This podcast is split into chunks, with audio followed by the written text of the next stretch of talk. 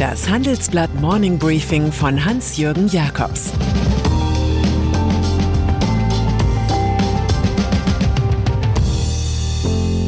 Guten Morgen allerseits.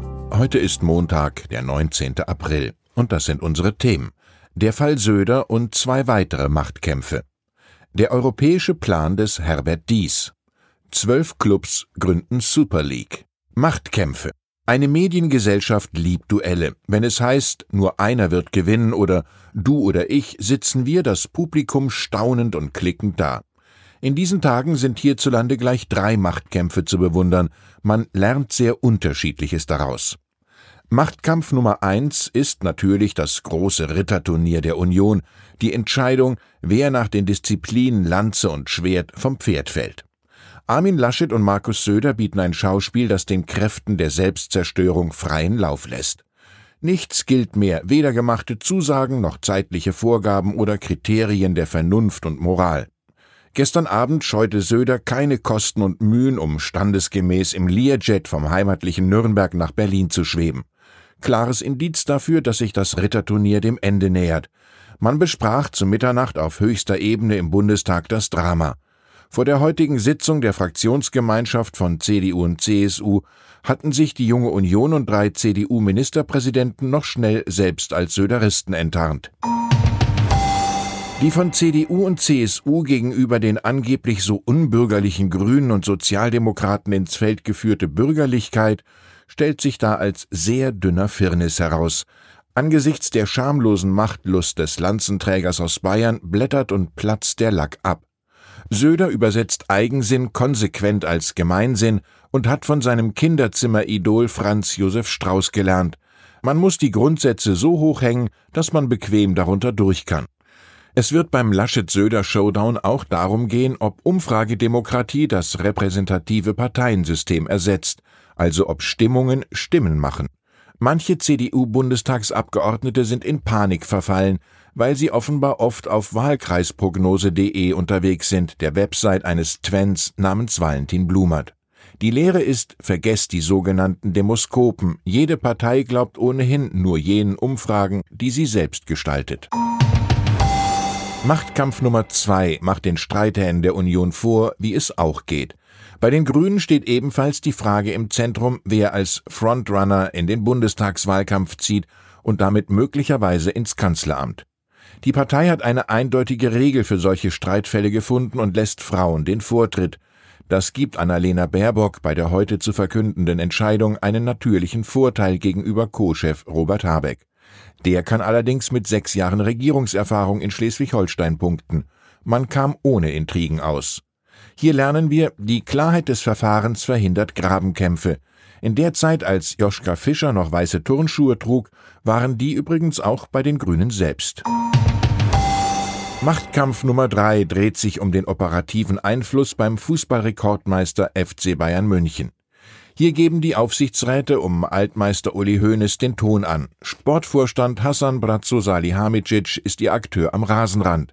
Irgendwann sah Trainer Hansi Flick angesichts dieser Konstellation ein, dass er trotz sieben Titeln in 20 Monaten bei Spielertransfers auch künftig nichts zu melden haben wird. Selbstbewusst kündigt er nun an, seinen bis 2023 laufenden Vertrag einfach auflösen zu wollen.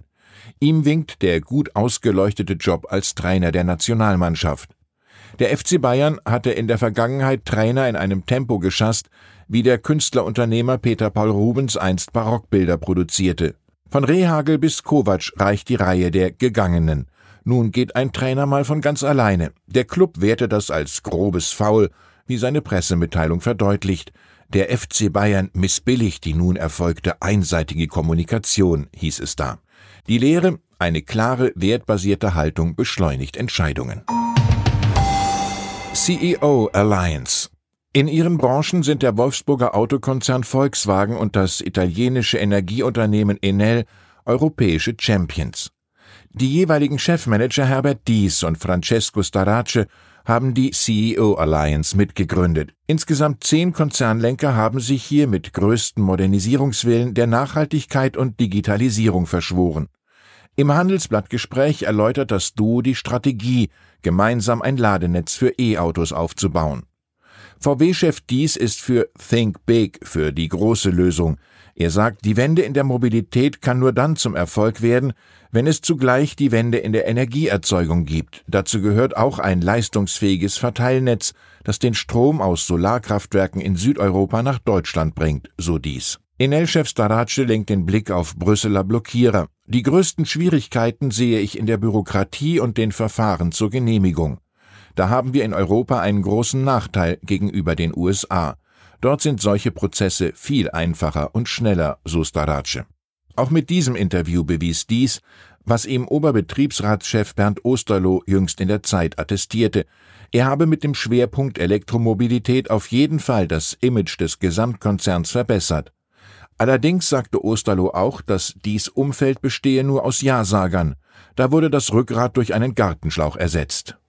Super League. Am heutigen Montag will der Europäische Fußballverband UEFA schildern, wie die Make-Maschine Champions League noch mehr Milch liefern will, nämlich mit mehr Clubs und mehr Spielen. Dumm nur, dass sich am Sonntag zwölf Spitzenclubs als Gründungsmitglieder auf eine neue Super League geeinigt haben. Es wirken mit aus England sechs Vereine, darunter Manchester City, Chelsea oder Liverpool, aus Spanien drei Clubs, darunter Real Madrid und Barcelona. Und auch aus Italien machen drei Vereine mit, darunter Juventus Turin und AC Milan. Paris Saint-Germain und die deutschen Vertreter Bayern München und Dortmund sind nicht mit dabei. Die Verbände drohen den Abtrünnigen nun mit Ausschluss aus nationalen Ligen und den Spielern der betroffenen Vereine mit Nichteinladung für Länderspiele. Sogar der britische Premier Boris Johnson und Frankreichs Staatspräsident Emmanuel Macron protestieren gegen den Vorstoß der Fußball-Superkapitalisten. Deren Wortführer ist Madrids Präsident, der Bauunternehmer Florentino Perez. Der Liverpool-Fansong You Never Walk Alone klingt jedenfalls auf einmal sehr blechern. EY. Und dann ist da noch die bekannte Wirtschaftsprüfergesellschaft EY, über die in Presse, Funk und Fernsehen im Zusammenhang mit der Sache Wirecard reichlich berichtet wurde. Nach einem Gutachten des vom Untersuchungsausschuss des Bundestages eingesetzten Sonderermittlers Martin Wambach hat sie bei ihrer Arbeit für den abgestürzten DAX-Konzern die Prüfungsstandards des Instituts der Wirtschaftsprüfer IDW nicht eingehalten. Es zeigen sich Ansatzpunkte, dass der Abschlussprüfer die Vorgaben im Bereich der Prüfungsplanung und Durchführung nicht vollumfänglich umgesetzt hat, heißt es formaljuristisch sehr korrekt im Wambach-Report, der uns in großen Teilen vorliegt. EY habe seine Strategie nicht geändert, obwohl vielfach konkret von den Betrügereien bei Wirecard gewarnt worden sei so die Kritik. Offiziell verbuchte Milliardenumsätze von Drittpartnern hatten sich bekanntlich über Nacht aufgelöst wie Silber in Salpetersäure. Die Testate von EY waren das Papier nicht wert, auf dem sie erschienen. Von Arthur Schopenhauer lernen wir zum Abschluss der aktuellen Ereignisse, die Wilden fressen einander und die Zahmen betrügen einander. Ich wünsche Ihnen einen friedlichen, guten Start in die Woche. Es grüßt Sie herzlich Ihr Hans-Jürgen Jakobs. Das war das Handelsblatt Morning Briefing von Hans-Jürgen Jakobs, gesprochen von Peter Hofmann.